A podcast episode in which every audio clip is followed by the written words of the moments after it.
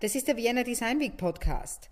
Hanni Rützler ist Trendforscherin und spezialisiert auf Esskultur in der Stadt. Sie hat außerdem die größte Sammlung an Bildern von Menschen mit Gemüsetätowierungen in Europa und hält eine Keynote über das Essen der Zukunft, bevor sie gemeinsam mit anderen Expertinnen darüber diskutiert.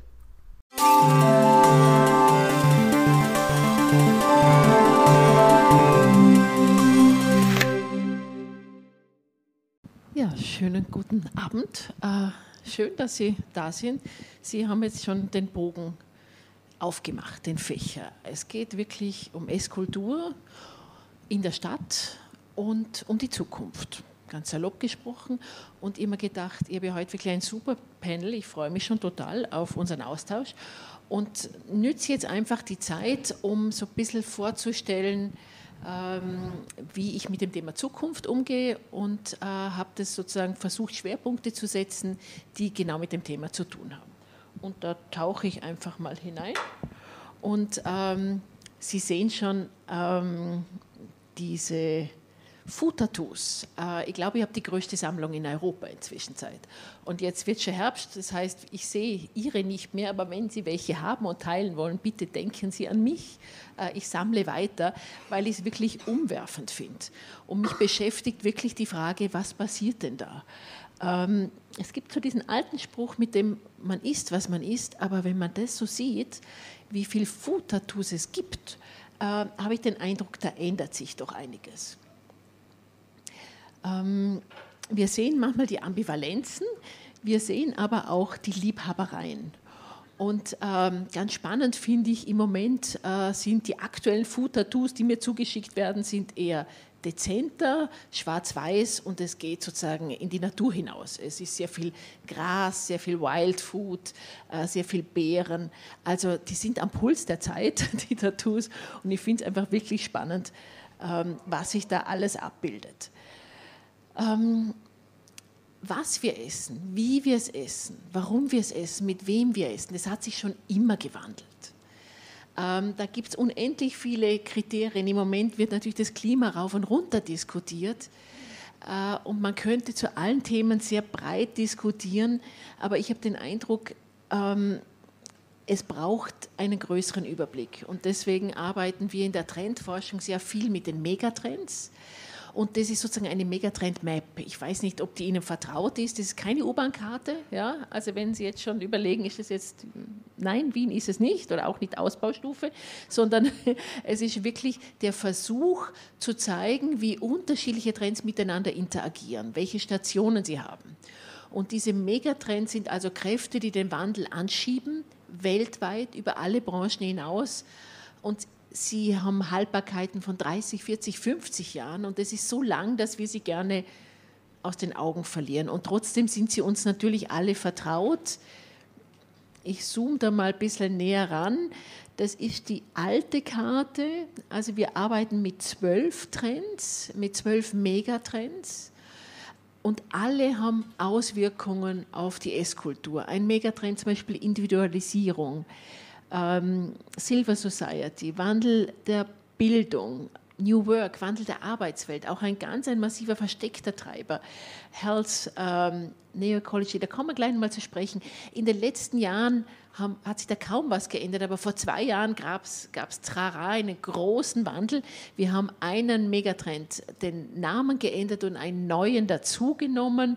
Und jetzt heißt nicht mehr Female Shift, sondern Gender Shift. Klar, nicht nur die Frauen mit Bildungsschub ähm, haben sich gewandelt, sondern das hat natürlich Auswirkungen und neu hinzugekommen ist das Thema Sicherheit. Auch das finde ich recht spannend, gerade im Zusammenhang mit dem, mit dem Lebensmittelüberfluss ähm, ist es auch so ein Thema, das sich sehr stark eingeschlichen hat.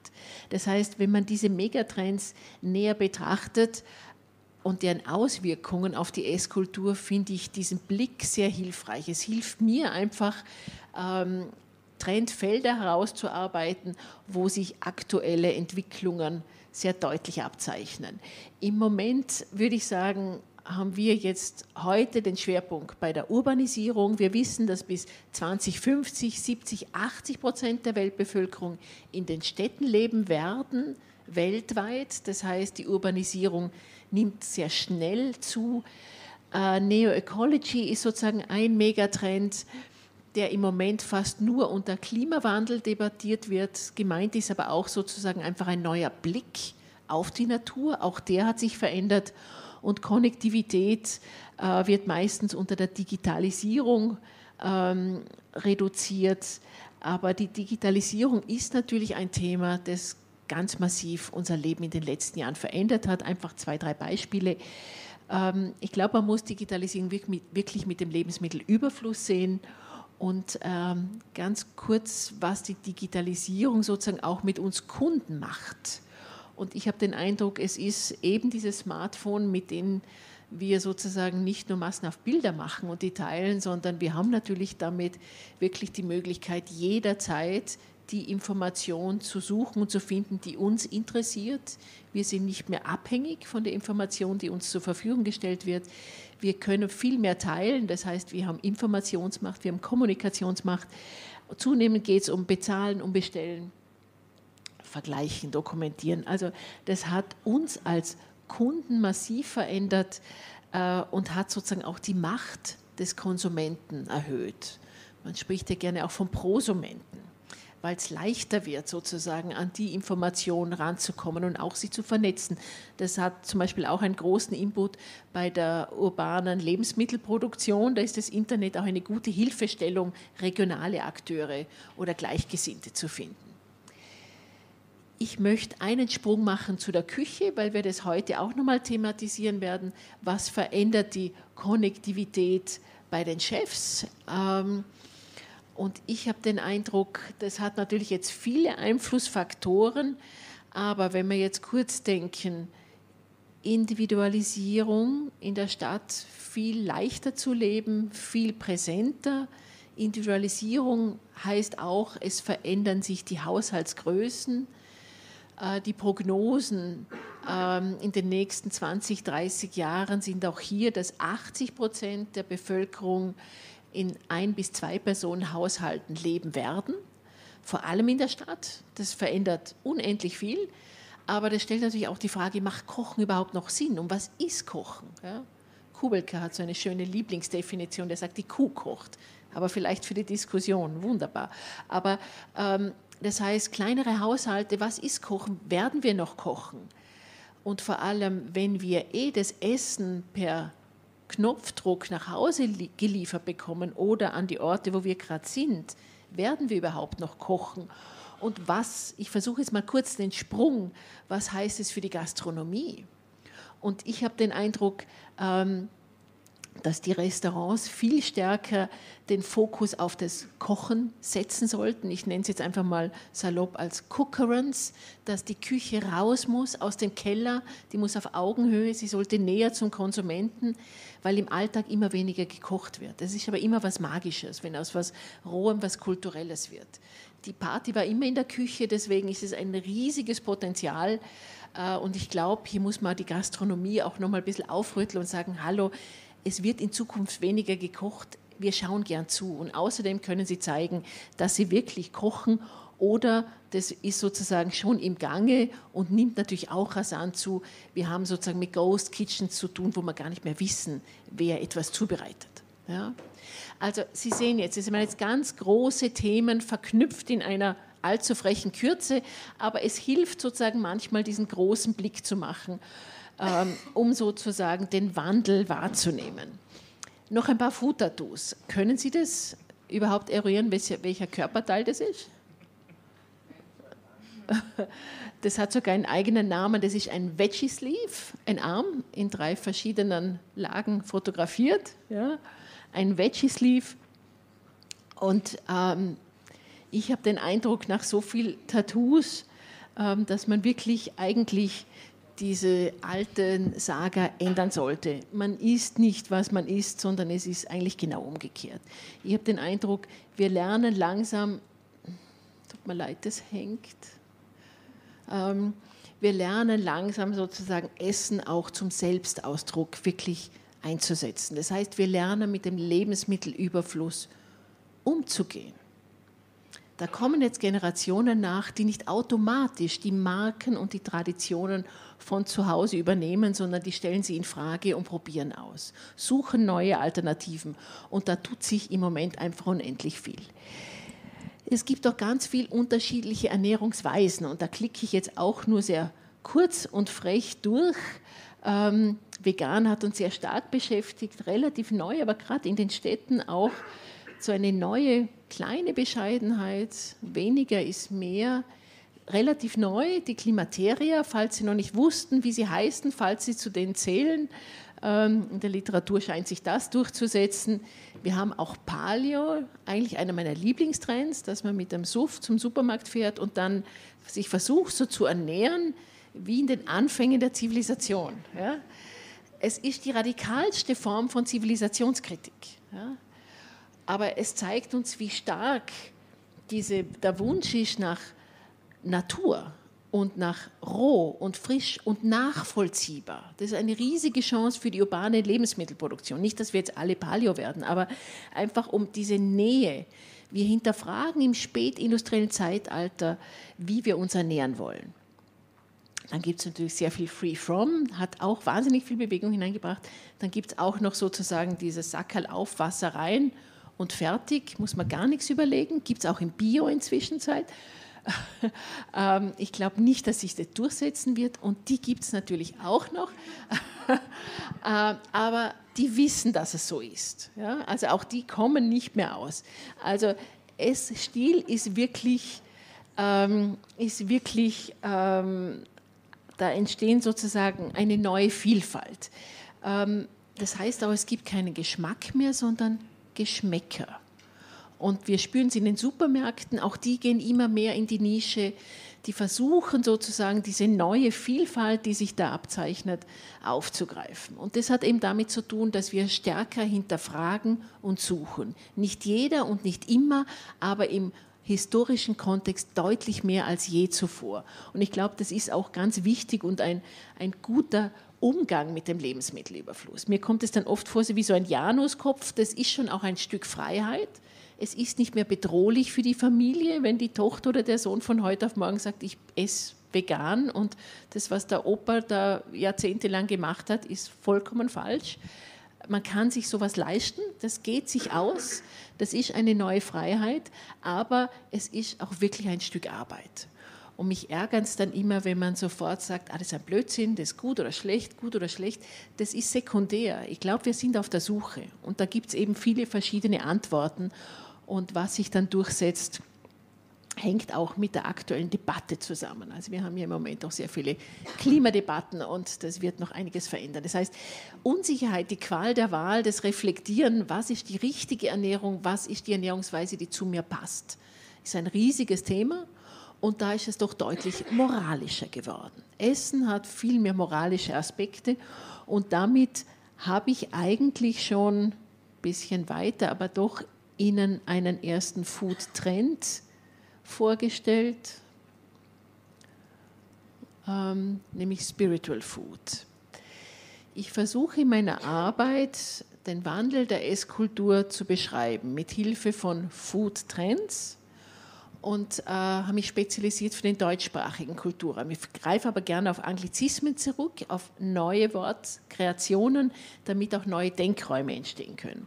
Und Spiritual Food ist ein Trend, der uns eben vor Augen führt, dass diese klassischen gesundheitlichen und kulinarischen und ökologischen Aspekte ähm, einen, neuen, einen neuen Kick bekommen, nämlich diese Spiritualität und diese Moral. Und das schreckt viele Produzenten, die plötzlich mit moralischen, ethischen Themen sich auseinandersetzen müssen. Plötzlich muss man über die Produkte reden, über die Herkunft, über die Art der Produktion. Ähm, das mussten wir nie. Es ging immer um schneller, billiger, mehr. Das hat sich geändert und das hat auch mit dieser Vielfalt zu tun. Was sind Food Trends? Jeder von uns äh, spricht über Trends und Entwicklungen ich nenne es bewusst Food-Trends und nicht Ernährungstrends, weil Food sozusagen auch die Esskultur inkludiert und nicht eben nur die Ernährung. Und Foodtrends sind keine Produkttrends und keine Branchentrends. Ich versuche den Wandel der Esskultur zu beschreiben. Und ähm, Achtung, ich beschreibe nicht den Mainstream, sondern ich schaue sozusagen die Ränder mir an, wo Innovation passiert und versuche das zu clustern und ähm, das Verständnis dafür zu erhöhen.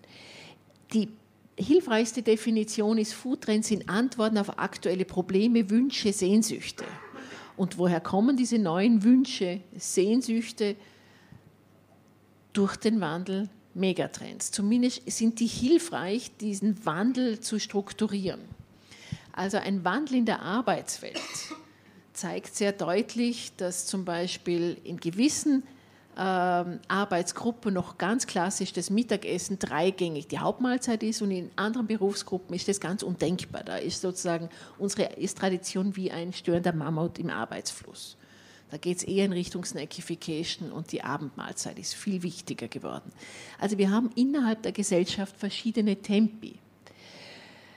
Ähm, und das sind sehr kulturspezifische Sehnsüchte. Wir haben zum Beispiel ein anderes Verständnis von Genuss oder von Gesundheit wie die Franzosen oder die Engländer oder die Italiener. Wir haben in Europa viele verschiedene Esskulturen und siehe da, es gibt nicht den Einheitspreis, sondern es gibt viele verschiedene Antworten. Und das ist auch wirklich ein USP.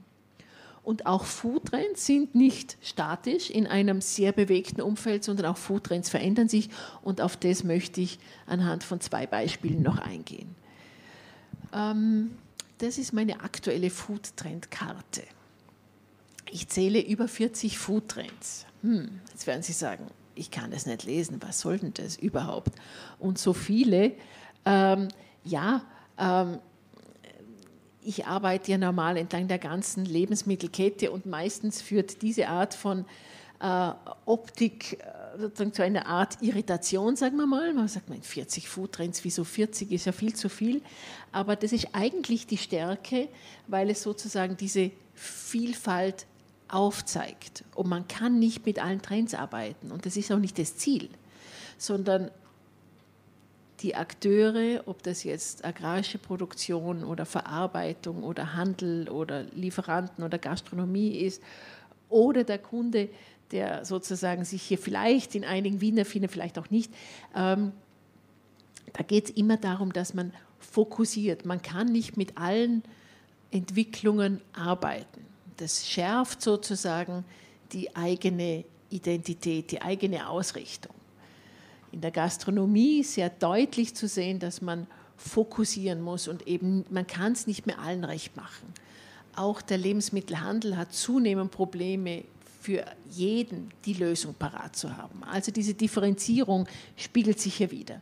Ich clustere sie gerne zu verschiedenen Themen, dann wird es leichter und griffiger. Der Alltag ist wohl der herausforderndste Teil und hier sind auch sehr viel lebendige Food-Trends. Das Thema Qualität ist sehr kulturspezifisch. Wie wird sozusagen Lebensmittelqualität, was wird darunter verstanden? Das wird immer wieder neu verhandelt. Auch wenn die Begrifflichkeiten wie Frische und Natürlichkeit die gleichen bleiben, was man darunter versteht, verändert sich doch. Und ein großer Themenbereich ist das Thema Nachhaltigkeit, aber Sie sehen, das überschneidet sich manchmal, das hat unterschiedliche Akzente. Dann gibt es noch den großen Bereich Genuss. Der wäre zum Beispiel in Frankreich deutlich kleiner, weil Genuss dort ein Must-Have ist, während bei uns das zum Teil noch Ambivalenzen auslöst und in Deutschland ist es dann noch mal ein bisschen anders. Dann haben wir natürlich das Riesenthema Gesundheit, das uns seit Jahrzehnten ähm, sehr beschäftigt und Beyond Food sozusagen größere, ganz neue Konzepte. Wir haben heute gesagt, urbane Lebensmittelproduktion und Fokus auf Nachhaltigkeit und da tauche ich jetzt einfach mal ein zu einem Trend, der sich nennt Urban Farming. Und das haben wir schon kurz thematisiert und das ist sozusagen auch wirklich ein sehr ein breiter Trend. Sozusagen, da geht es eigentlich um eine städtische Primärproduktion, aber die hat schon so viele Gesichter. Das kann von Kooperativen sein, aber das kann auch die Zucht von äh, neuen Ansätzen sein.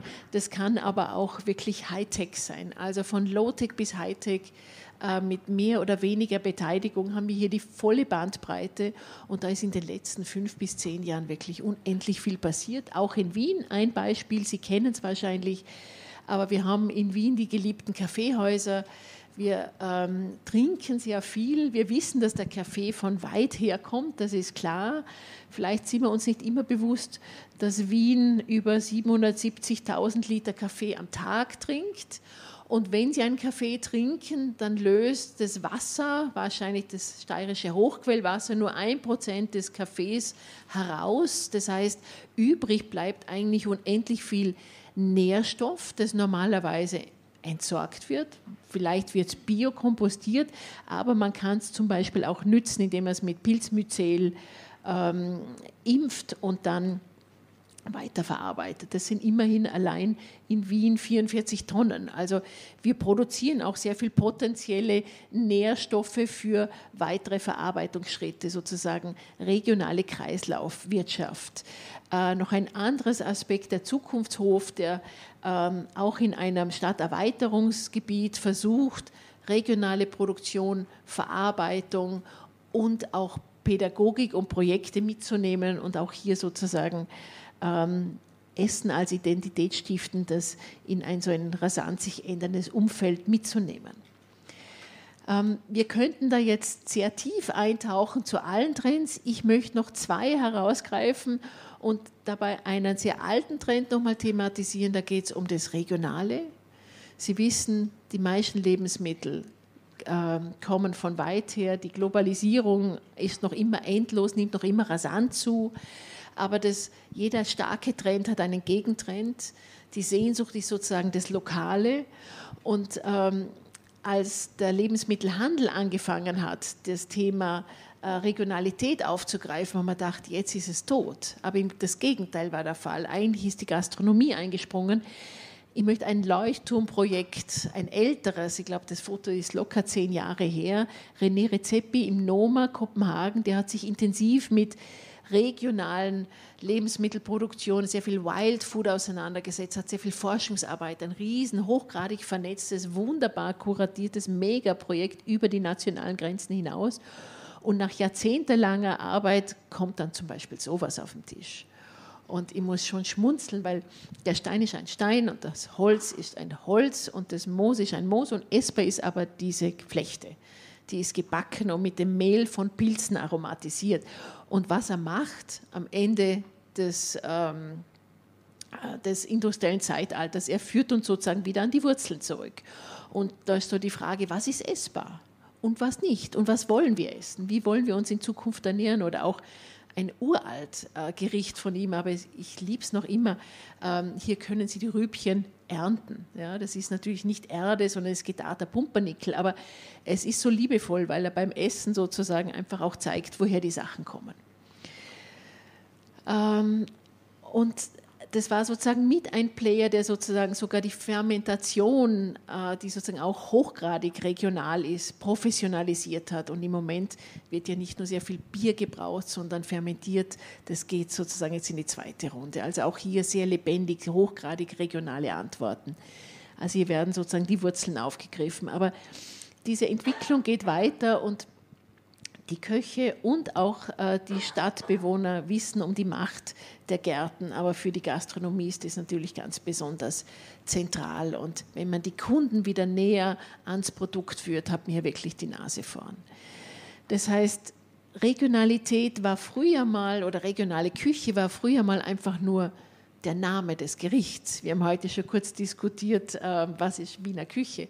Äh, wo haben wir es denn überall hergeklaut oder magisch äh, fusioniert und eine eigene Identität geschaffen. Früher waren es einfach die Rezeptur, Wiener Schnitzel, rein die Bezeichnung war schon regional. Ähm, dann ging es so darum, das Schwein oder das Kalb sollte natürlich aus regionaler Produktion sein. Dann haben sozusagen viele Aktivitäten und auch der Lebensmittelhandel das aufgegriffen. Und dann hat eben die Gastronomie, wo man eigentlich schon dachte, wenn jetzt der Handel gegen seine Interessen kleinere Kreisläufe wiederherstellt und regionale Produkte ins Sortiment nimmt, ähm, dann ist sozusagen hier die Gastronomie eingesprungen und hat sozusagen gesagt, Moment, die besten Produkte ähm, einfach einzufliegen, ist zu wenig, das kann jeder, wir wollen es anders. Und hat da wirklich sehr viel ausgelöst. Und das war jetzt sozusagen nur einige Beispiele. Ähm, wir könnten jetzt noch über ähm, In-vitro philosophieren oder Gourmet Gardening oder das ganze Thema Reuse, Recycle, Zero Waste. Aber ich möchte so ein bisschen zum Thema Flexitarier noch eintauchen und das ist mein letzter Trend. Ähm, Sie wissen, was ein Flexitarier ist. Das ist jemand, der ab und zu Fleisch isst, aber dann richtig gerne und eher bewusst und eigentlich neugierig ist, ab und zu pflanzlich. Äh, also der, der, wenn er kein Fleisch isst, dem geht nichts ab. Der ist neugierig und offen für solche Entwicklungen. Und das ist der Punkt, da geht es nicht um Verzicht, sondern das ist so eine neue Freiheit, dass es nicht immer Fleisch sein muss. Und das macht den Unterschied wenn man fragt, sind Sie Flexitarier, sagen 40 bis 60 Prozent, ja, ja, bin ich. Beim Fleischkonsum tut sich aber noch immer sehr wenig und doch bewegt sich ja. Es sind, hat auch mit der Altersstruktur zu tun, aber in den Städten ist es doch sehr deutlich, da tut sich einiges. Und das Schöne ist, wenn man nur ab und zu Fleisch isst, dann leistet man aus sich sozusagen bewussteren Kauf. Man schaut, woher es kommt. Man lernt wieder über verschiedene Rassen zu reden, über Reifung, über ähm, einfach verschiedene Qualitäten. Und das haben wir jahrzehntelang nicht gemacht. Da ging es immer nur um den Preis. Und trotzdem verliert Fleisch sozusagen aus mehreren Gründen langsam die Hauptrolle und die neuen Stars sind eigentlich die pflanzlichen Lebensmittel und auch da verändert sich der Blick auf die pflanzlichen Lebensmittel. Es geht nicht mehr um den Ertrag, sondern es geht um den Geschmack, um die Vielfalt und auch sozusagen hier nicht nur Nose to Tail beim Tier, sondern auch Leaf to Root. Äh, wenn es aus biologischem Anbau ist, kann man sozusagen auch das ganze Produkt essen. Also auch hier sozusagen ein neuer, liebevoller Blick aufs Gemüse. Und damit komme ich sozusagen nochmal in so eine Trendentwicklung ähm, auch das Flexitaria hat eine Geschichte, wird angeschoben von diversen Trends. Wir haben in Europa und in den USA Peak Meat erreicht, das heißt, der Fleischkonsum steigt nicht mehr an. Wir haben Überproduktionen, das wird dem Preis, äh, wird, kann es nochmal ankurbeln, aber wenn die Wirtschaft stabil bleibt, können wir davon ausgehen, dass der Fleischkonsum langsam abnimmt ähm, unter jetzigen Bedingungen. Wir haben unendlich viele Fleisch- und Milchersatzprodukte entwickelt. Da kann man auch trefflich streiten. Wir haben aber auch neue Fleischqualität endlich gelernt, liebevoller mit Fleisch umzugehen, noch in den Nischen. Wir haben auch ganz große Alternativen, ähm, sehr abstrakt mit In vitro. Und die Lösung aus dem Dilemma, wie gehe ich um mit dem Fleisch, ist eben der Flexitarier. Der hat das Zeug zum Mainstream. Aus meiner Ansicht äh, ist es schon Mainstream. Und die Frage ist natürlich, was kommt danach? Und aus meiner Warte geht es hier langfristig in Richtung plant-based. Das heißt, wir werden uns in Zukunft, wird der Anteil an pflanzlichen Ernährungsweise steigen. Und ich glaube, hier gilt es noch viel zu lernen. Wir haben es fast vergessen, dass wir nicht immer so viel Fleisch gegessen haben, aber uns fällt oft nichts ein, was man essen kann. Deswegen holen wir im Moment uns ganz viele Inspirationen aus anderen Esskulturen und da wird sozusagen langfristig auch wieder viel Neues entstehen. So, und damit bin ich am Ende. Das war sozusagen ein kleiner Einblick in meine Arbeit. Ähm, ich möchte sozusagen nochmal kurz bevor wir dann anfangen mit unserer Diskussion, thematisieren, die Zukunft ist noch nicht gebacken, die ist noch nicht gemacht. Vielleicht bei, bei dir doch. Aber äh, das heißt, Zukunft ist wirklich ein Gestaltungsraum. Und deswegen möchte ich jetzt bitten, meine Diskussionspartner äh, nach vorzukommen. Wir schauen jetzt an äh, zu den Fragestellungen. No?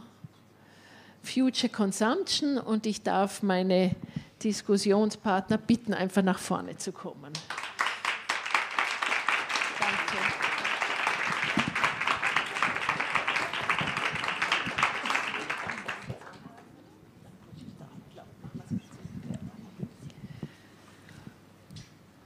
Ja, also, Sie haben jetzt kurze Einblicke in äh, die Foodtrend-Forschung bekommen und wir haben einige Foodtrends kurz skizziert.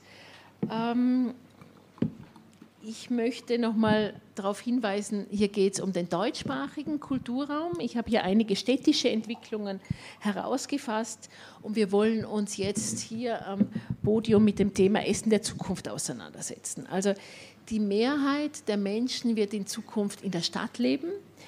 Und äh, ich glaube, deswegen werden die Städte auch ganz massiv die Zukunft gestalten. Was hier passiert, äh, wird sozusagen viel auslösen. Und deswegen gilt sozusagen sehr breit hier Antworten zu suchen. Ich möchte heute diskutieren über zukünftige urbanen, also über den zukünftigen urbanen Konsumraum und wie man den ökologisch nachhaltig und sozial gerecht gestalten kann. Ähm, das ist jetzt also ein Sprung. Da geht es jetzt nicht mehr um die Food Trends. Da müsste ich mich anstrengend hier unter dem Fokus die aktuellen Trends zu skizzieren. Ansätze gibt es. Aber ich versuche sozusagen mit meiner tollen Runde hier einfach Ideen zu sammeln, um mich auszutauschen, wie es gehen könnte, was Sie selber für Visionen und, und Hoffnungen haben und was sozusagen, was hier an Erfahrungen da ist ähm, zum Thema Lebensmittelproduktion in der Stadt. Jetzt, wo fange ich an? Vielleicht darf ich äh, mit äh, Karin Dobernik, Sie wurden ja schon ein bisschen vorgestellt, aber ich mache es jetzt nochmal, damit Sie nochmal die Köpfe sehen zu meiner Linken. Sie ist Forscherin, also, also naturwissenschaftliche Forschung oder Geister, sozialwissenschaftliche Forschung ähm, und wissenschaftliche Mitarbeiterin am Institut für ökologische Ökonomie an der WU Wien und beschäftigt sich seit vielen Jahren mit dem nachhaltigen Konsum. Also ich denke mal, da haben wir eine, eine, ein Profi ähm, zum Thema, was heißt das? Was könnte das bedeuten? Wo sind hier die Schwerpunkte? Es geht auch um Food Sharing, Food Waste, Urban Farming und äh, im Vorgespräch habe ich erfahren, ähm, auch sozusagen um ja, ein bisschen einen globaleren Blick auf diese Themen, weil ich glaube, da müssen wir von den unterschiedlichen Städten lernen. Herzlich willkommen. Ich mache jetzt erst die Vorstellrunde und dann tauchen wir ein. Ähm, dann sozusagen eins weiter, Orlando Lovell. Ähm, ja, wo ich vorhin gesagt habe, die Zukunft ist noch nicht gebacken. Ähm, ähm, vielleicht bei dir schon. Sie ist eine interdisziplinäre Designerin und das Hauptmedium ist äh, das Essen, aber hier insbesondere der Kuchen. Also der Kuchen als süßes Werkzeug, ähm, mit dem man sozusagen die Arbeit äh, tief eintauchen kann in soziale, politische, emotionelle und auch Identitätsfragen. Ähm, also sehr spezifisch ein Fokus und gleichzeitig ähm, hat sie an der Design Academy in Eindhoven studiert und zurzeit ist sie auch die Kommunikationsleiterin äh, von, von Maria Vogelsangs gegründeten Dutch Institute of Food and Design und damit natürlich auch ein sehr internationaler Blick zu diversen Künstler, Künstlerinnen, die sich sehr breit mit dem Thema äh, Food Design und Eat Artisten sozusagen auseinandersetzen. Also auch hier ein sehr ein breiter Blick. Herzlich willkommen. Dann noch ganz links der Martin Kulik. Ähm, er hat ursprünglich Mode und Design studiert und arbeitet heute hauptberuflich am Projekt Steinbeißer. Ich glaube, da werden wir noch ein bisschen was hören. Ähm, seit äh, 2012 organisiert er vor allem mit seinem Partner gemeinsam Events, die Kunst und pflanzliche Kulinarik auf höchstem Niveau zusammenbringen. Ähm, statt Nachhaltigkeit und Tierrechte zu debattieren, möchte er lieber kulinarische Höhepunkte kreieren. Also auch hier ein sehr lösungsorientierter Ansatz, ein anderer Blick drauf. Ich bin schon sehr gespannt. Ähm, hier geht es also um neue Wege vom Bewusstessen, darf man das so sagen? Also das schauen wir uns, äh, schauen wir uns im wahrsten Sinne noch ein bisschen an. Vielen Dank. Und zu meiner Rechten, äh, vielen Dank. Ist eingesprungen für Martin Rohler, der kurzfristig nicht konnte, Katha Schinkinger. Sie hat auf der WU Sozialmanagement studiert ähm, und äh, bis 2016 äh, in diversen äh, PR-Agenturen äh, schon gearbeitet und ähm, Lifestyle-Magazinen und dann aber, ähm, wann war das nochmal die Gründung? 2016. 16, okay, doch, 2016 auch, ist sie sozusagen Shareholderin und Initiatorin, Co-Initiatorin von Habibi und Havara ähm, mit dem Martin Rohler zusammen. Und das gilt ja sozusagen als Leuchtturmprojekt in Wien zum Thema Integration und Kulinarik. Ja, also Sie sehen, wir haben hier eine sehr breite Runde mit sehr unterschiedlichen Ansätzen. Ähm, ich bin gespannt ähm, auf eure Ansätze. Wir haben gesagt, wir duzen uns. Ähm, bin gespannt auf eure Ansätze und ich möchte eben einsteigen zuerst mal mit, der, mit dem Thema nachhaltige urbane Kulinarik. Vielleicht machen wir einfach mal eine Runde und dann schauen wir, wie es sich entwickelt. Ähm, es gibt da ein Mikro und äh, darf ich dich gerade bitten, einfach da nochmal einzusteigen? Ja. Ja, also ich kannte ja die Frage schon im Vorfeld, jetzt habe ich mir schon ein bisschen überlegt, was ich hier antworten könnte. Ähm, genau, also drei, drei Dinge sind jetzt aus, vor allem aus ökologischer Sicht hier relevant. Also das erste ist, hast du eh vorher schon angesprochen, das Thema Fleisch. Also eine ökologische Esskultur ist auf jeden Fall eine Esskultur, die weniger, also die weniger Fleisch inkludiert oder überhaupt vielleicht weniger ähm, Tierprodukte. Ja. Hier ist es allerdings auch ganz wichtig, dass man eben Konsumsysteme nicht losgelöst von Produktionssystemen denken kann. Ja. Also natürlich, was wir eigentlich brauchen, ist weniger Fleischproduktion. Ja. Also das, und das wird auch mittlerweile auch in der Klima, in Klimadiskussionen, also auch auf politischer Ebene ist das angekommen, dass wenn wir die Klimaziele wirklich ernst nehmen, dass es nicht mehr reichen wird, dass wir jetzt Energiesysteme und Mobilitätssysteme umstellen, sondern dass wir eben auch unsere landwirtschaftliche Produktion umstellen müssen, hier vor allem also die Fleischproduktion. Der zweite Punkt ist das Thema Lebensmittelabfälle. Also es werden ungefähr ein Drittel aller für den menschlichen Verzehr bestimmten Lebensmittel landen im Müll. Und das ist auch natürlich aus ökologischer Sicht äh, ein großes Thema. Also wären alle Lebensmittelabfälle, die global anfallen, ein Land, dann wäre das der drittgrößte Emittent von CO2. Also das ist sicher auch ein Thema. Und das dritte ist für mich, und das ist vor allem im urbanen Raum natürlich vielleicht, oder was du auch schon ein bisschen angesprochen hast, einfach die Förderung von alternativen Systemen der Nahrungsmittelproduktion und Distribution. Und das kann jetzt dann eben, du gesagt hast, Urban Farming, CSAs, Food Sharing, aber auch digitale Bauernmärkte und so weiter. Und ich glaube, das braucht es einerseits, um eben die ökologischen Probleme, die mit industrieller Landwirtschaft äh, einhergehen, zu adressieren. Und da geht es nicht nur um CO2 und Klima, sondern da geht es auch um Biodiversitätsverlust, da geht es um Flächenrodung, da geht es um eine massive Störung des Stickstoffzykluses durch Überdüngung und so weiter. Genau, also ich glaube, das wären so diese drei drei Punkte, die mir einfallen würden. Das ist sozusagen der, der Blick der, der Fachexpertise. Ja, es gibt ja auch ein paar Studien von Seiten der Konsumenten, die würden das anders gewichten. Aber damit haben wir sozusagen schon mal einen, einen guten Überblick. Danke. Ähm, ich glaube, ich würde aus dem Bereich soziale Nachhaltigkeit mir das eher anschauen. Also ähm, welche Geschichten kommen zu Wort? Ähm, was wird weitererzählt, also besonders im Bereich Kuchen. Da gibt es dann irgendwelche Königinnen, die irgendwie eine Torte haben, aber ähm, darf der Bäcker auch mal seine Geschichte mit seiner Torte erzählen? Das kommt bei meinen Gesprächen ganz schön heraus. Also ich habe äh, auch am Wochenende mit vielen Leuten, vielen Besuchern hier geredet. Die Vienna Design Week ist offen für alle und es ist auch wirklich sind alle gekommen, glaube ich. Ich habe gefühlt mit allen Menschen, jung, alt, aus allen möglichen sozialen Schichten geredet und jeder findet einen Zugang zu Kuchen. Also wir haben alle eine Tortengeschichte irgendwo und ich glaube, das ist so dieser nachhaltige, soziale, nachhaltige Schwerpunkt, den, den ich sehr wichtig finde. Ist das Süße der einfachste gemeinsame Nenner? Ja, ich würde schon sagen, also es ist für uns alles, äh, für uns alle ein Luxusgut, äh, auch körperlich. Also wir essen alle nicht zu viel davon und daher glaube ich, haben wir da irgendwie, sind wir alle auf einer ähnlichen Ebene, wie wir Kuchen konsumieren. Ähm, und es ist für uns alle Geburtstagstorte, vielleicht an Weihnachten. Aber also wenn man reich ist, isst man auch nicht täglich Kuchen, eher weniger. Und zum Thema Nachhaltigkeit wird man dann diese Geschichte anders weiterdenken? Ähm, in welcher Hinsicht? Mit den Zutaten oder? Ähm, einfach, dass man, du hast gesagt, die Prinzessinnen und die ähm, die Torte und der Konditor und die Torte, da müsste man sozusagen überlegen, wie man Nachhaltigkeit und Torte ein Storytelling machen könnte. Zum Beispiel, sowas. genau, ja. Okay, prima. Danke. Kannst du, mir, kannst du deine Frage nochmal wiederholen?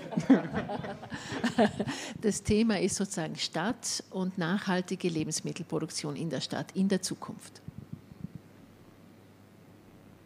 Aber vielleicht auch einfach sozusagen ausgehend, wir haben bei dir gesagt, ähm, du kommst sehr mit der Kulinarik, ähm, du lässt praktisch die Themen, die Probleme außen vor und tauchst sozusagen mit der Kulinarik ein. Ähnlich wie du mit dem Kuchen. Ja? Also ihr kommt von einer ganz anderen Einflugschneise. Wie sind da die Erfahrungen? Also ich glaube, dass wenn wir in der Gastronomie einen Wandel, einen Wandel stimulieren wollen, ähm, geht das hauptsächlich darüber, dass wir Lösungen anbieten. Sagen wir, ähm, Chefköche sind letztendlich die Vermittler zwischen den Lebensmitteln und den Gästen, wenn wir es so wollen. Und den, die Thematik des Fleischkonsums anzusprechen, aber ohne wirklich in diesen, in diesen Bereich der Lösung einzutauchen, ist, finde ich, eher ähm, kontraproduktiv. Daher probieren wir eben auch mit dem Projekt wirklich zu schauen, woran mangelt es den Köchen eigentlich? Und das ist hauptsächlich Zeit und eben auch wirklich ähm, Ener Energie und das Energie, en mit Energie meine ich eben diese Kraft, um sich mit dem Thema wirklich auseinanderzusetzen.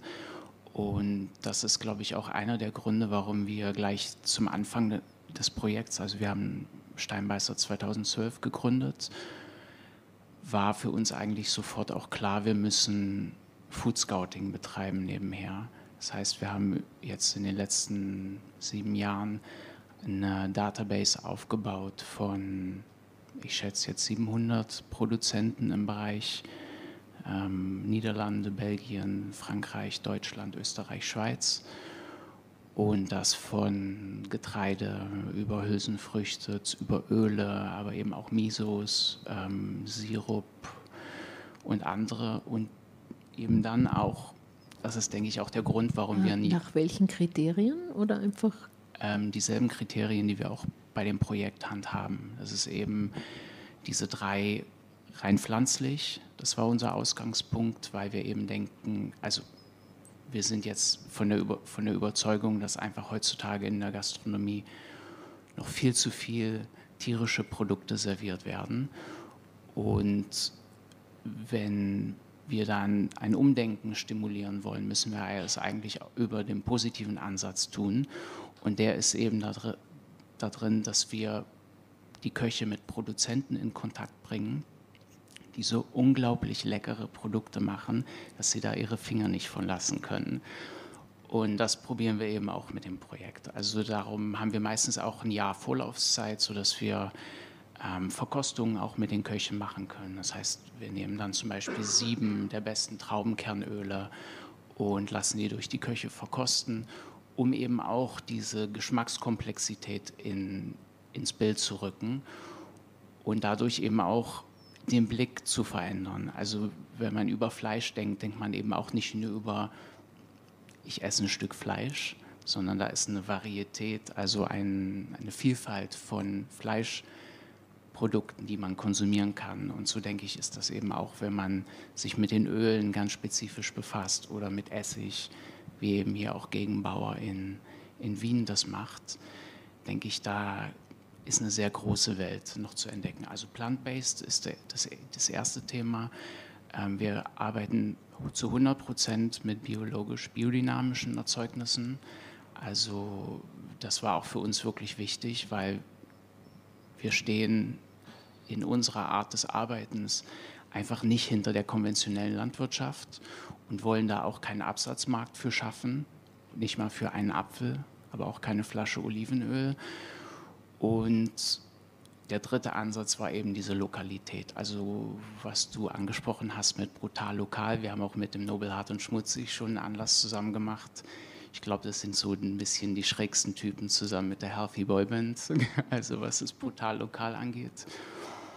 Und diese drei kombiniert sind dann auch eben die, die Musterkriterien, mit denen wir unsere Produzenten auswählen. Ja.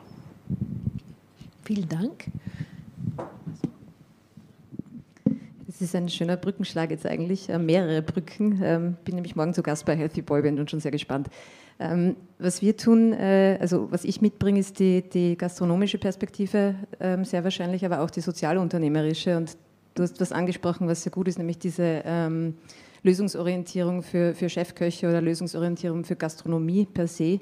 Da wäre uns tatsächlich sehr geholfen. Wir bemühen uns im Habibi und Havare ja nicht nur um soziale Nachhaltigkeit, in allererster Linie auch um ökonomische Nachhaltigkeit, sondern schon auch um ökologische und da ist noch viel Luft nach oben. Also das ist im Daily Business, ähm, das mit einer sozialen Mission quasi ähm, gefühlt noch mal herausfordernder ist, als die Gastronomie es ohnehin schon ist.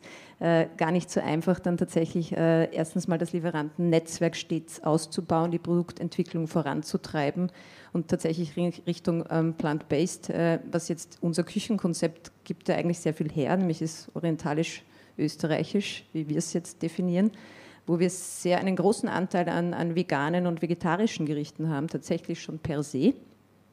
Ähm, aber da natürlich noch ähm, viel Luft nach oben ist Verbesserungspotenzial. Was ich aber noch ansprechen wollte als Antwort auf Orlando, ähm, bei uns geht es auch ganz viel um Identität, also Identität des Essens, Identität ähm, unserer Mitarbeiterinnen, was wir schön verbinden können. Bei uns ist Essen tatsächlich auch ähm, eine Form von Kommunikation und Sprache. Ich glaube, ich muss doch. Ähm, das, das, gut. Ähm, das heißt, eigentlich zeichnet sich im Moment so ein bisschen heraus Lebensmittelproduktion, Gastronomie als ganz zentraler Punkt im urbanen Umfeld. Können wir da einfach nochmal eine Runde machen? Und ich will es da gar nicht so stark moderieren, wir können uns ja auch gegenseitig. Ähm, ich wollte bei dir nochmal nachfragen. Ähm, du hast ja sozusagen einen, einen Überblick über ähm, viele Food-Projekte in Europa oder vielleicht auch darüber hinaus. Ist da Nachhaltigkeit ein großes Thema? Ist Gastronomie und Sourcing, also der Bezug, sind es die Themen, mit denen sich viele Künstler auseinandersetzen? Ja, unglaublich. Es an? Ja, ne? Ähm, unglaublich stark. Also als äh, Kommunikationsmanagerin des DIF, des Dutch Institute of Food and Design, bin ich mit 25 internationalen Korrespondenten wöchentlich, fast täglich irgendwie in Kontakt. Ähm, viele unserer Artikel sind Food Designer, die ähm, Gastronomie, also Köche oder auch, wir hatten gerade einen neuen Artikel von einem Food-Fotografen, der in Schottland ähm, sich schottisches Essen angeschaut hat. Und da war irgendeine süße Geschichte von, ähm, ich weiß gar nicht, es gab eine bestimmte Hülsenfrucht oder so, die keiner mehr herstellt in Schottland, aber die total typisch ist dort. Und irgendein Australier hat sich dorthin verirrt nach Schottland und ist der Einzige, der das jetzt wieder anbaut. Und diese Geschichten, die werden halt wirklich gesucht und auch ähm, von unseren Korrespondenten geteilt. Es gibt auch dieses recht ähm, bekannte Projekt mittlerweile, Toxomodel hieß es, glaube ich, ähm, wo, ah, ich weiß nicht mehr, wie der Designer heißt, hm, wissen Sie es vielleicht? Das mit dem Mais war das. Genau, mit dem Mais. Und er mhm. hat halt verschiedene ähm, originelle Maissorten gefunden und die haben halt so eine leicht rosane, so eine altrosane Hülse und er hat das alles wiederverwertet, was normalerweise halt irgendwo anders landet oder gleich im Müll. Ähm, und dadurch halt ähm, so Materialien hergestellt, zum Beispiel so ein, so ein Tischlaminat oder so und also ich glaube, das ist ein Riesenthema in Food Design, auf jeden Fall. Also da geht es um, um, Wertschätzung, ist ja spannend, oder? Dass es einmal um die Welt gehen ja, muss genau. und da muss man von Australien sich wieder ein Know-how holen. Also lokal kommt da auch als ganz anderer Begriff irgendwie wieder raus. Mhm. Wenn der Australier mhm. lokaler ist als die Lokalen, mhm. dann genau. Mhm. Da geht es um Wertschätzung von Traditionen. Ähm, mag da noch mal jemand? Also mit dem Kuchen kann ich da schon einsteigen. Ja, vielleicht, ja, gerne, gerne. ähm, ja, mein Projekt hier auch, Taste the Now. Ich habe mit fünf ähm, Konditormeistern in Wien gearbeitet und habe mir die ähm, Kaffeehauskultur hier angeschaut und wirklich reine Tradition. Also viele dieser Torten, die gibt es seit über 200 Jahren und sie werden immer gleich gebacken. Der neue Konditormeister im Demel ist 30 Jahre jung und dennoch sehr traditionsbewusst. Also es wird immer noch, er meinte, die höchste Kunst ist es, ähm, diese Musterung auf der Esterhazy-Torte zu kriegen. Das ist es. Also das ist durchweg der Standardtest. Du wirst Meisterbäcker, wenn du da mithalten kannst. Ist es nicht erschreckend? Das ist ja fast tote Tradition. Also Auf jeden Fall. Und das habe ich mit meinem mhm. Projekt halt so ein bisschen angestupst oder so ein bisschen, also ich komme aus Berlin, ich bin keine Wienerin und als Berlinerin in Wien irgendwie aufzutauchen, diese Fragen zu stellen, was sind die Traditionen von morgen, ähm, welche Geschichten wollt ihr später hören, was wird weitergeleitet. Ähm, mhm. Das ist natürlich schwierig, weil viele Wiener das noch gut finden, aber wenn man fragt, warum, dann öffnet sich eine große, große Bühne, um Diskussionen anzufangen. Und das geht auch ins Politische sehr schnell. Ähm, Martin, ihr macht sehr viel mit ähm, Design, Besteck. Äh, kann man sagen, sehr verfeinert, sehr elitär, irritierend. Äh, das ist praktisch äh, nicht Tradition. Wie, ihr spielt damit. Hast du vielleicht die Bilder? okay. Ähm, wir haben ein paar Bilder, äh, die sprechen dann für sich. Ich hoffe, jetzt funktioniert er wieder. Okay. Ich klicke jetzt einfach mal durch. Sprichst du ein bisschen was dazu?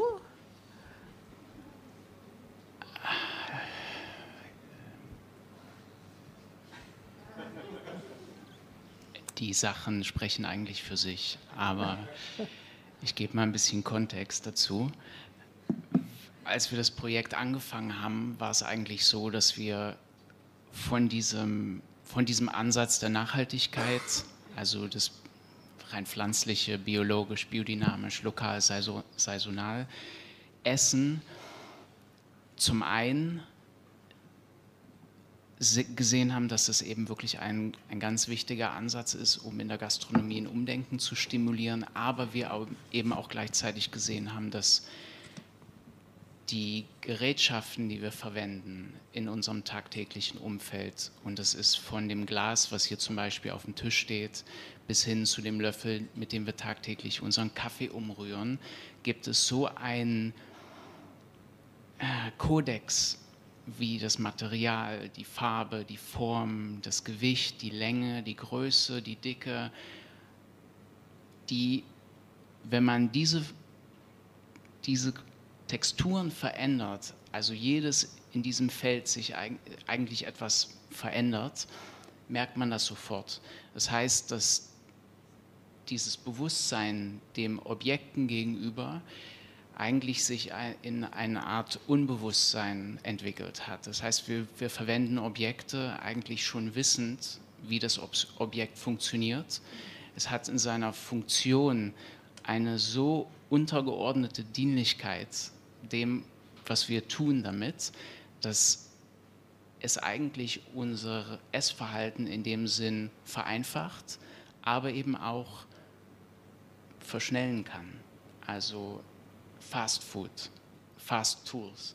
Und wir probieren eben in dem Feld äh, mit Keramikern, mit Schmieden, mit Schmuckkünstlern, mit Food-Designern aus den verschiedensten Bereichen eben diese Tools umzudenken. Und das hat ganz einfach angefangen, indem wir eine Künstlerin aus Stockholm, Maki Okamoto, gefunden haben. Das waren die ersten Löffel gleich am Anfang.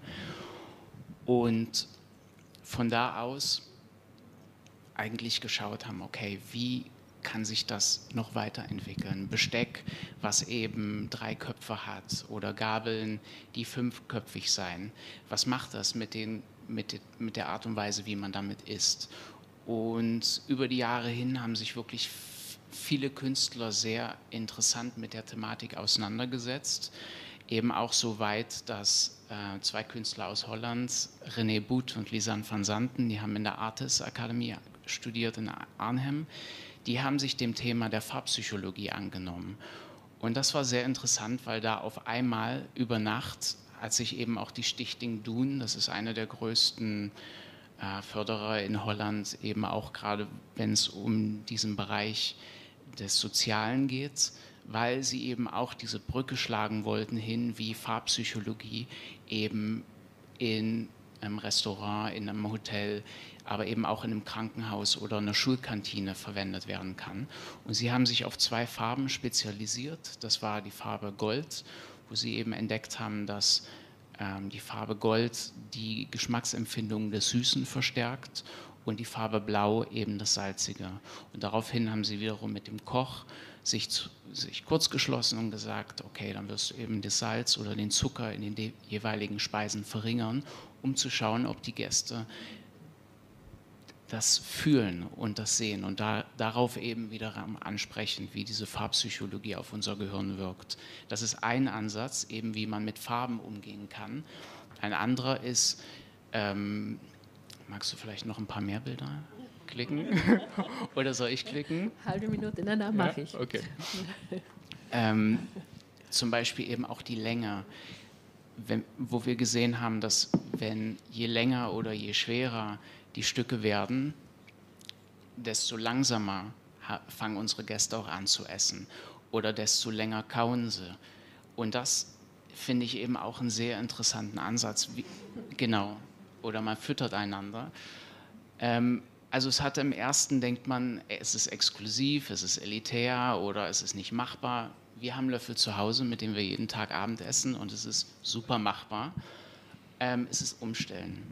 Und was ich denke, was es macht, also was es bei uns zu Hause bewirkt in diesem tagtäglichen Rhythmus, ist eben wirklich, dass wenn man das Stück rausholt, komplett anderer Bezug. Edelstahllöffel bleibt manchmal einfach in der Spüle liegen. Die löffeln nie. Das sind die ersten, die nach dem Abendessen abgewaschen werden, abgetrocknet und wieder zurückgelegt werden. Das heißt, der Respekt den Objekten gegenüber, mit denen wir das Essen essen, hat eben auch eine sehr wichtige Rolle in der Art und Weise, wie wir das Essen essen. Und das, das ist der Link zur Nachhaltigkeit, zum Beispiel. Das ja. überlasse ich dir. Wäre einer. Danke. Äh, ich möchte gern nochmal nachhaken. Wir haben äh, im, Vorgespräch dieses äh, Food Sharing ähm, thematisiert. Da hast du ja auch viel Erfahrung mit Projekten. Kann man da irgendwie einen Zusammenhang? Äh ja, können wir auch machen. Ich habe jetzt sogar eher an dieses, also wir können gerne über Food ich habe aber eher an diese urbane, äh, also weil du das vorher angesprochen hast, urbane Lebensmittelproduktion. Mhm. Was, was mhm. willst du? Ja, gerne. Also, nein, mir sind jetzt viele Dinge auch durch den Kopf Bogen. gegangen, weil also was, ich habe 2013 ein Jahr in, in den Vereinigten Staaten verbracht und dort eben urbane Landwirtschaftsprojekte untersucht. Und ähm, ich weiß, ich, also erstens einmal, das stimmt, das hast du auch gesagt, das ist so ein, ein, ein, Überbegriff und da fallen ganz, ganz viele Dinge drunter. Gemeinschaftsgärten genauso wie jetzt marktbasierte Projekte, sehr technologiebasierte Projekte.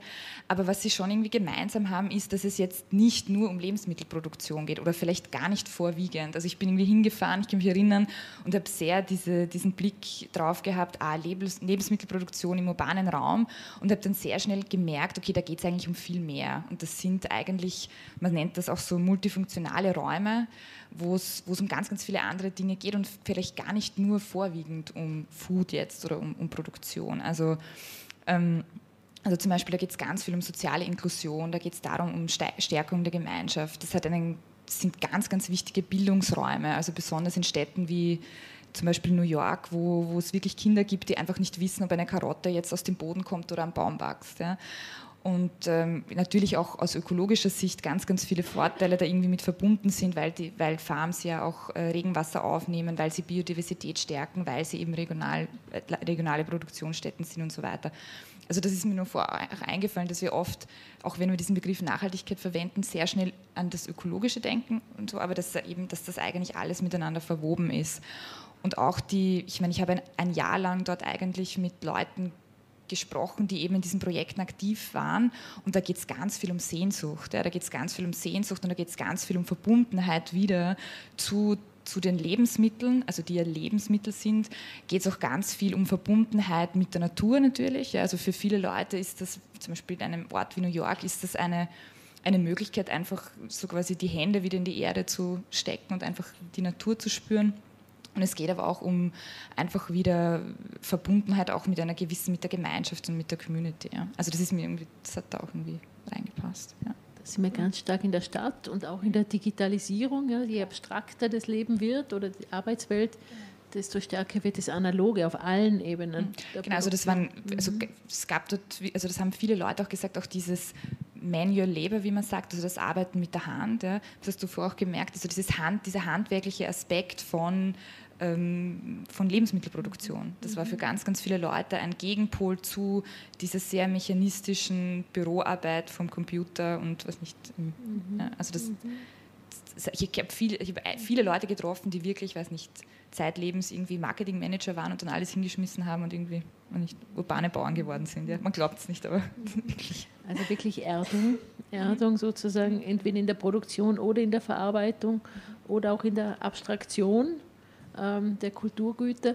Ähm, das Soziale ist natürlich genau auch euer Anliegen in eurem Projekt, das sich manchmal als Quadratur des Kreises heraussteigt und trotzdem gelingt es euch sehr erfolgreich Kulturen zu integrieren und euren nachhaltigen Ansprüchen gerecht zu werden? Ja, es gelingt uns ähm, zumindest so gut, dass wir jetzt auch zwei weitere Restaurants eröffnen. Ähm, ich fand jetzt deinen Vortrag und die Bilder wahnsinnig spannend, weil da geht es ja auch viel um Irritation. Du hast von, von den alltäglichen Gegenständen wie Löffeln gesprochen, die ihr dann ähm, quasi verändert in der Form ähm, oder auch in, in der Haptik. Äh, das hat für mich ja was mit Kultur zu tun, ähm, wie man Tischkultur zum Beispiel grundsätzlich lebt. Und das verbinden wir oder versuchen wir hier schon zu verbinden. Also unser Slogan ist ja Austrian Oriental Friends and Food Fusion, wobei man vorher schon diskutiert haben, äh, die, die, die österreichische Küche, besonders ähm, die Wiener Küche, gibt es ja eigentlich nicht, sondern das ist ja der, der berühmte Melting Pot. Und das finde ich ganz spannend, ähm, oder fand ich von Anfang an spannend, seit 2016 finde ich es ähm, unablässig spannend, äh, wie es sich bei uns ergibt, diese, diese, und es ist keine Fusionsküche im wahren Sinn, ähm, diese Kombination zwischen Wiener oder österreichischer Gastfreundschaft und Küche und der grob gesagt orientalischen und auch die gibt es nicht, weil wir haben ganz viele Einflüsse. Wir haben syrische Einflüsse, weil ähm, der Großteil unserer Kolleginnen und Kollegen aus Syrien kommen, libanesische, tatsächlich israelische, ähm, nordafrikanische. Das ist ein breites Spektrum und irgendwann, ähm, wenn du von der Quadratur des Kreises gesprochen hast, schließt sich aber der Kreis, weil man könnte den Filoteig aus dem Baklava jetzt ziehen bis zum Strudelteig ähm, nach Wien und das ist schon etwas, was wir ähm, tagtäglich versuchen tatsächlich also in dieser Quadratur des Kreises. Du hast aber, glaube ich, angesprochen jetzt ähm, die drei Säulen der Nachhaltigkeit. Ähm, da ist die ökonomische ähm, Säule ist keine Säule, sondern tatsächlich eigentlich das Fundament. Und das ist die Schwierigkeit oder sagen wir so, ähm, die Herausforderung, die wir tagtäglich haben. Wir müssen zuallererst mal dafür sorgen, dass wir ähm, betriebswirtschaftlich ähm, gut laufen, sozusagen, also die ökonomische Nachhaltigkeit zumindest gewährleisten. Und da geht es jetzt um keine Gewinnausschüttung oder dergleichen, sondern tatsächlich, dass sich das Geschäft trägt. Erst dann können wir weiter aufbauen auf, auf ähm, unserer ganz stark ausgeprägten sozialen Mission und ökologischen Mission. Und das ist herausfordernd, speziell in der Gastronomie. Ja, Sie haben sozusagen alle drei Säulen im Anspruch und trotzdem ist sozusagen diese Migration und Integration ein, ein, ein sehr schöner Lösungsansatz. Ja. Also es gelingt, aber es ist sehr hart, wie wir vorhin schon festgestellt haben. Ich habe gerade schmunzeln müssen, wenn man denkt, ihr verfremdet ähm, das Besteck und hier geht es eigentlich mehr darum, wieder einen, einen neuen gemeinsamen Nenner zu finden wo einerseits so die eigene Identität mitwachsen darf und gleichzeitig aber auch beide Ebenen. Wobei äh, ich bin etwas irritiert, ich bin ganz d'accord, dass es keine österreichische Küche gibt, sondern viele verschiedene regionalen. Aber Wiener Küche gibt es für mich schon, allerdings halt in einem historischen Kontext und das, okay, und das wandelt sich ja gerade wieder auch mit, mit eurer Hilfe. Ähm, ich meine zwei Fragestellungen, wo ich sozusagen das Soziale so als Teil 2 machen wollte, erweist sich als nicht möglich, weil ihr das automatisch mit reingezogen habt. Und das finde ich eigentlich einen wunderschönen Lösungsansatz. Ähm, ich würde gerne nochmal so eine, eine Runde machen unter dem Fokus Zukunft und urbane Kulinarik. Äh, Gibt es da Themen, die euch besonders am Herzen liegen oder Beispiele oder Ansätze, die uns hier inspirieren könnten? Ähm, also mir fallen zwei Sachen ein. Ich ähm, habe als mein Abschlussprojekt in Eindhoven etwas gegründet, was Poly Creative heißt. Also ähm, das heißt, wenn man zusammen kreativ ist, ist, man sollte nicht alleine arbeiten, man sollte wirklich als Gruppe tätig sein. Das habe ich auch dieses Mal wieder gemacht. Also ich habe fünf ähm, Konditormeister eingeladen, habe dann selbst Kuchencollagen hergestellt als Zwischenschritt, aber diese dann auch wirklich weitergeleitet. Also eine Verbindung, eine Brücke gebaut zwischen, ja, zwischen Konditormeister und Designer, die mir dann neue Verpackungen hergestellt haben. Ähm, also dieses Zusammenarbeiten, voneinander lernen, Geschichten teilen, ist, glaube ich, sehr, sehr wichtig. Äh, und ich habe auch ein Projekt in Portugal gemacht, wo wir, es gab Kekse in Portugal, die nicht mehr existierten. Also die gab es vor 700 Jahren, es gab eine ganz traditionelle Geschichte und die wieder hervorzubringen, ähm, da aber die junge Generation fragen. Also nicht als Meister rangehen und sagen, ich mache diesen Keks nochmal, sondern was ist die, die junge Geschichte, was ist die nächste Generation, was wird in der Zukunft irgendwie diskutiert werden, was für Themen sind wichtig. Und da müssen wir den anderen eine Bühne geben und nicht selbst irgendwie draufstehen, finde ich. Also ich bin selbst jung, aber noch die Jüngeren, die Teenager schon, denen auch beibringen, ähm, Geschichten zu erzählen und auch stolz auf ihre Geschichten zu sein, glaube ich, ist, finde ich, sehr wichtig. Also die Wertschätzung der Diversität und sozusagen auch Wurzelsuche. Genau. Ja, ja oder als Strategie für die Zukunft, um Mm, oder auch neue Wurzelsuche. Also ich glaube, mit der Digitalisierung ist die Wurzel ganz verwirrt, wenn man das so sagen kann. Also, oder man hat zu viele Wurzeln oder ich weiß es nicht genau, aber ich, man kann sich auf jeden Fall nicht nur an dem Alten halten, nicht nur an der Tradition festhalten, sondern man muss ähm, die Digital Natives, wie sie auf Englisch heißen, auch fragen, was verstehen sie unter dieser Mischung von dieser neuen digitalen Welt und der Tradition zusammen? Und da müssen die, die halt nicht Digital Natives sind oder halt im Zwischenschritt auch mal zuhören. Und ich, es gibt ja auch Game Design und also es, ich glaube, das, das passiert schon ganz automatisch auch.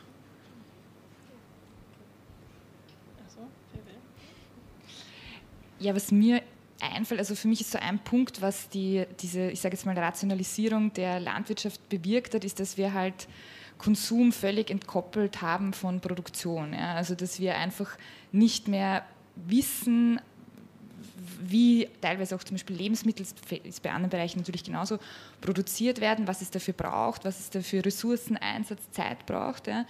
Und und dass wir auch teilweise die Kompetenz noch nicht mehr haben, das auch teilweise vielleicht selbst zu tun. Und ich glaube schon, dass da gerade in urbanen Räumen sehr viele Möglichkeitsräume geschaffen werden, auch durch die Kunst und auch durch Design, ja, um genau diese, diese quasi Distanz zwischen Konsum und Produktion wieder ein bisschen zu verringern. Ja. Und, und ich glaube schon, dass das kann, kann man jetzt sicher die Beispiele sind unendlich, ob man sagt, gut, das sind jetzt urbane Landwirtschaftsprojekte oder auch Foodsharing und so weiter. Also ich glaube, was wir wirklich brauchen, ist einfach eine kollektive Aufwertung von Lebensmitteln. Ja? Also dass, dass wir einfach wieder auch die Wertigkeiten von, von Lebensmitteln, die wir eben tagtäglich konsumieren, und die Produktion, die dahinter steht und die Leute, die dahinter stehen in der Produktion, einfach wieder mehr Wertschätzung geben, kollektiv auch als Gesellschaft. Und das gelingt durch Irritation, durch Inspiration, durch Storytelling? Alles. Alles. Ich glaube, provozieren, aufzeigen, mhm. also eben auch, also das habe ich eben auch gemerkt, gerade in, in New York mit diesen Projekten, es ist einfach also die sind zum Beispiel, es gibt ganz viele Projekte, die eben an Schulen hängen oder die an Gefängnissen hängen oder die halt auch gerade in sehr, sehr ärmlichen Gegenden passieren. Und die sind dann da. Ja? Und das ist, wo die Leute einfach tagtäglich am Schulweg oder am Arbeitsweg vorbeigehen. Und das wird dann wieder sichtbarer. Und ich glaube, das ist so mal so der, der Anfang, wo ich sage, gut, ich mache das wieder mal sichtbar. Dadurch kreiere ich vielleicht eine gewisse Neugier. Ja, vielleicht provoziere ich auch oder irritiere auch. Ja? Aber ich glaube, das braucht es ein bisschen, weil wir haben die Produktion ein bisschen so versteckt und jetzt hinter verschlossenen Türen und da schauen wir nicht hin. Gerade ja. zum Thema Sicherheit und schnell und billiger und mehr. Mhm sagen, dass, wenn ich da was sagen darf, also ich, ich glaube, da muss man unterscheiden, in welchen Blasen wir uns auch bewegen. Das war jetzt sehr international, ähm, weil was wir feststellen ist, dass, dass, der Gast oder der Konsument in unserem Fall, der Gast ähm, oder die Gästin, äh, Transparenz einfordert. Ja? Also das ist etwas, was man ja auch als marketingtechnischer ähm, Hinsicht natürlich auf die Karte schreibt. Wenn man tolle, gute Produzenten hat, Bioproduzenten hat, dann ist das ein USP, den man ähm, natürlich nutzt. Jetzt das wird aktiv nachgefragt. Ähm, woher bezieht ihr das Fleisch? Das kommt aus, je nachdem, ähm, welcher Gast aus welchem Kulturkreis, haben wir sehr oft die Frage, seid ihr halal zertifiziert? Nein, sind wir nicht. Wir haben aber ähm, tatsächlich auch einen Teil Halalfleisch. Und ähm, habt ihr Biofleisch, habt ihr Bioprodukte? Das wird nachgefragt aktiv. Das hat sicher auch mit unserer Zielgruppe ähm, zu tun die zu, gern zu uns kommen. Ähm, die kommen übrigens meistens wegen der sozialen Mission, kommen aber ein zweites Mal, weil es ihnen hoffentlich schmeckt. Äh, aber das ist was, was ich jetzt auch privat beobachte und was mir auch ein Anliegen ist. Also ich frage auch nach ähm, und bin interessiert. Also das wollte ich überhaupt nicht negieren. Das stimmt absolut. Wir merken, dass das mehr wird und ich glaube auch, dass sich da, also dass wir auch hier eigentlich als Konsumenten eine starke, auch politische Macht haben, die wir eigentlich viel mehr noch nutzen könnten. Ja? Also im Gastronomiebereich genauso wie im Einzelhandel, Handel, genauso ja. wie überall. Ja. Also das könnten wir viel mehr noch tun. Wie macht ihr das sichtbar? Wie wird es sichtbar bei euch? Muss man aktiv nachfragen? Ist das sozusagen der Dialog, der da auch gewünscht wird? Oder? Das steht schon auch in der Karte, aber es ist natürlich auch im Dialog. Also der, den Dialog, äh, der Dialog ist ja ähm, Part unseres Deals sozusagen. Das wollen wir ja auch. Das ähm, äh, hilft dem Spracherwerb unserer, unserer Kolleginnen. Äh, und ja, klar, das schulen wir auch und das erzählen wir auch, woher wir oder was wir jetzt gerade diese Woche auf der Karte haben. Bei uns ist es ja so, dass eigentlich meistens ein Überraschungsmenü ist für den Gast. Da muss sich der Wiener auch hart daran gewöhnen, zum Teil. Ähm, das ist nicht immer kongruent mit dem, was auf der Karte steht, weil wir uns tatsächlich eben nach, nach Saison und, und tatsächlich nach den Produzenten richten.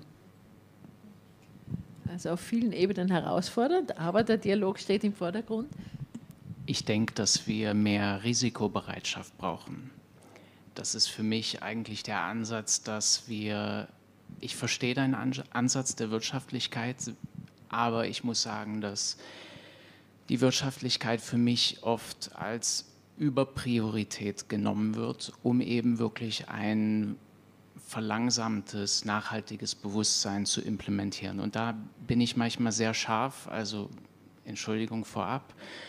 Ähm, es ist einfach so, wenn ich sehe, dass eine bestimmte Dringlichkeit sich auftut, was eben durch, denke ich, was wir alle wissen, woraus das kommt, ähm, ist die Art, darauf zu reagieren, denke ich oft prinzipiell mit einem Risiko verbunden. Das heißt, rein pflanzlich zu arbeiten ist risikovoll, biologisch, 100% biologisch zu arbeiten ist risikovoll.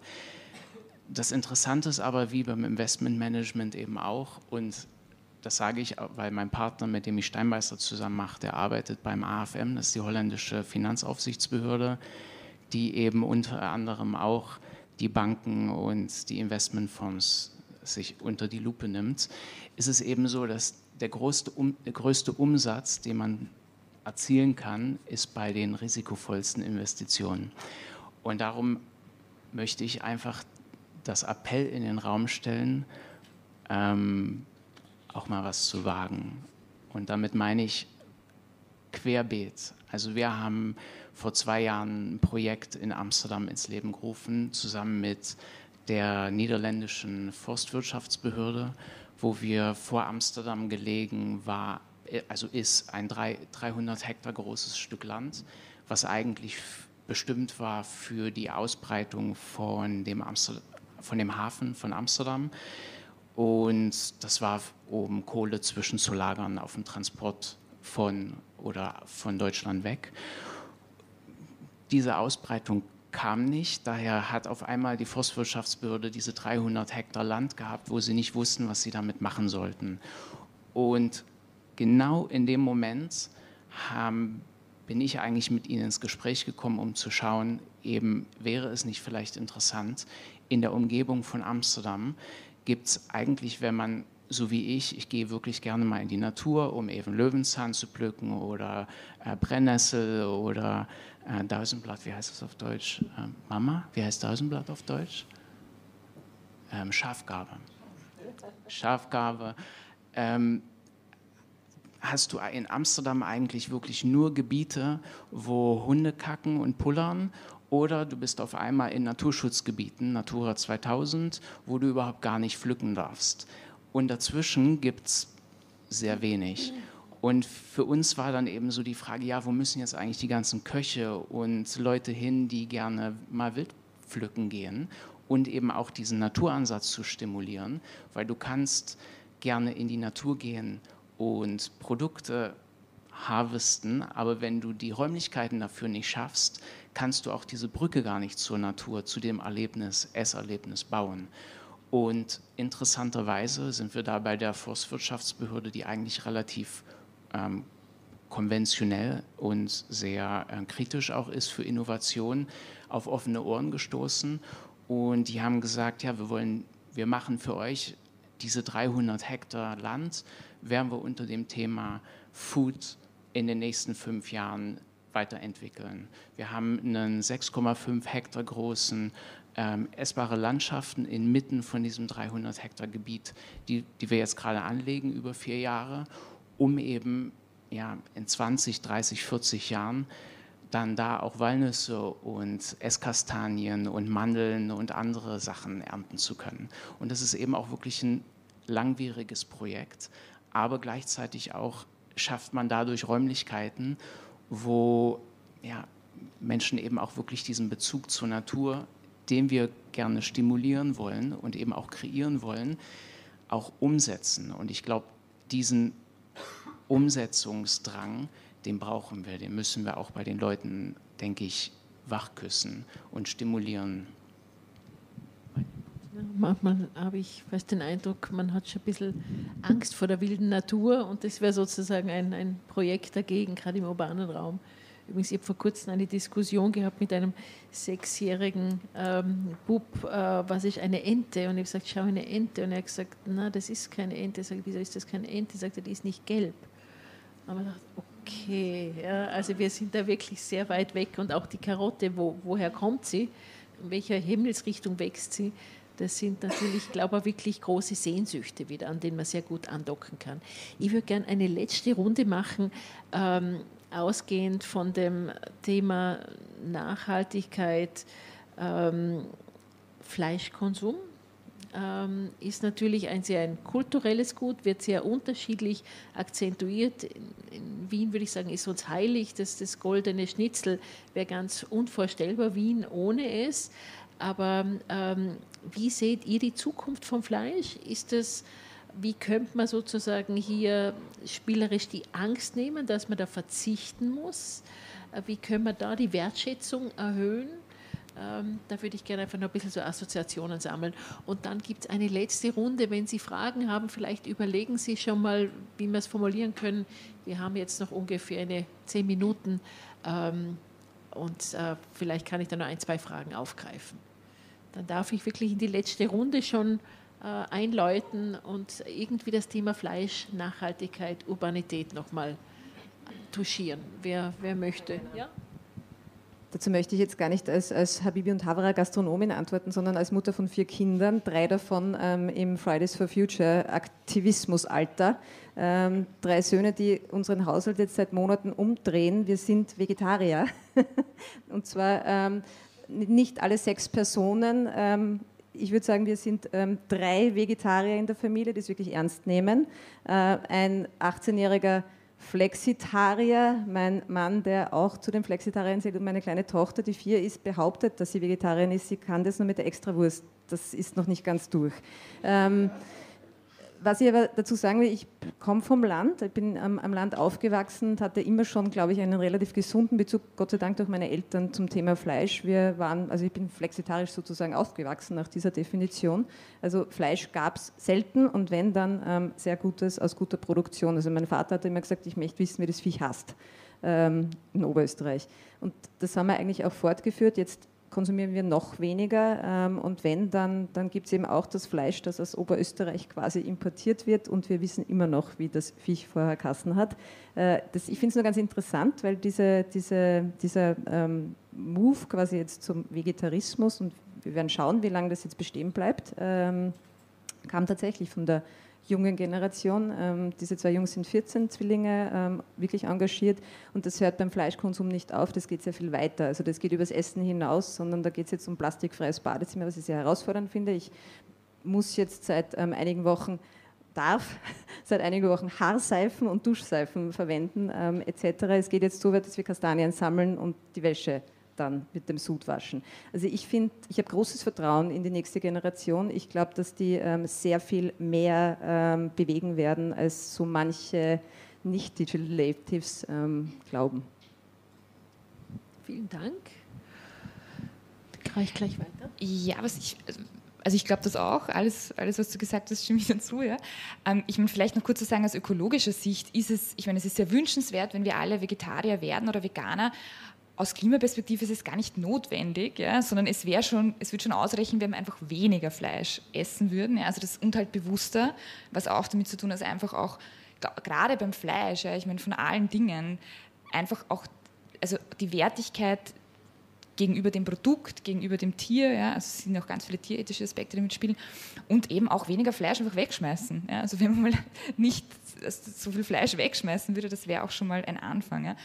Ähm, ich glaube auch, dass sich Ernährungsgewohnheiten verändern werden. Ich glaube, dass Dinge wie Flexitarismus, Vegetarismus und Veganismus auch eben durch die junge Generation, dass das weniger ähm, uncool sein wird, ja, dass es auch natürlich die, Wert, die, die Bedeutungen, die wir mit Fleischkonsum ver, ver, verknüpfen, ja, also weiß nicht, ein Mann, der kein Fleisch isst, ist, also, ist kein Mann, ja, das sind all diese Dinge, oder was, wie, was, wie koche ich denn überhaupt vegetarisch, also das sind ja auch gewisse Kompetenzen damit verbunden, ja, also es hat auch viel damit zu tun, und das haben wir auch in unseren Studien gesehen, dass halt viele Leute sagen, naja, das ist halt das Einfachste, ja, wenn ich halt ein Fleisch koche und dann irgendwas dazu.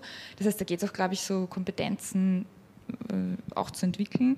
Ähm, aber ich glaube ja, dass, also, also ich glaube jetzt, dass das Thema wird nicht so sein, vielleicht Europa und Amerika, sondern es wird auch ist wieder global natürlich spannend, dass jetzt andere Länder auch ganz, ganz stark, ähm, dass wir halt sehen, dass weil Fleischkonsum auch mit Wohlstand verknüpft ist, dass der Fleischkonsum in anderen Ländern halt steigt. Ne? Also global wird es sicher noch länger ein Thema bleiben, aber ich glaube auch, dass es bei uns eben auch durch neue Generationen neue Essgewohnheiten und, und Kulturpraktiken auch entstehen werden die weniger fleischintensiv ich sind. wirklich, ja. das ist so ein historischer Hunger, lang gewachsen, der jetzt wirklich gestillt ist, äh, auf unterschiedlichen Niveaus, aber äh, das macht es leichter loszulassen. Ja. Wir haben diesen Reichtum sozusagen schon drei Generationen, vier Generationen erlebt. Da kann man dann leichter auch eben nicht verzichten, sondern neugierig sein auf was anderes. Ja. Da muss man nicht mehr. Ja. Mhm schwierig. Kuchen, Fleisch. Ähm, ähm, ja, eben. Also das wäre halt also mein erster Gedanke. Wie wäre es, wir ähm, behandeln, ja, entweder let them eat cake, ganz Marie Antoinette, oder ähm, wir sagen, wie wäre es, wir behandeln Fleisch wie Kuchen. Ähm, also konkret gesagt, einmal zum Geburtstag, einmal zu Weihnachten. Äh, Wer es wirklich mag, dann halt sonntags mit der ganzen Familie einen Kuchen teilen, Fleisch teilen. Aber das, das kann man sich ja recht leicht vorstellen und es geht wirklich um die Wertschätzung und das Zelebrieren und ich glaube, das ist auf jeden Fall machbar und Vertrauen in die nächste Generation. Bin ich auch dabei.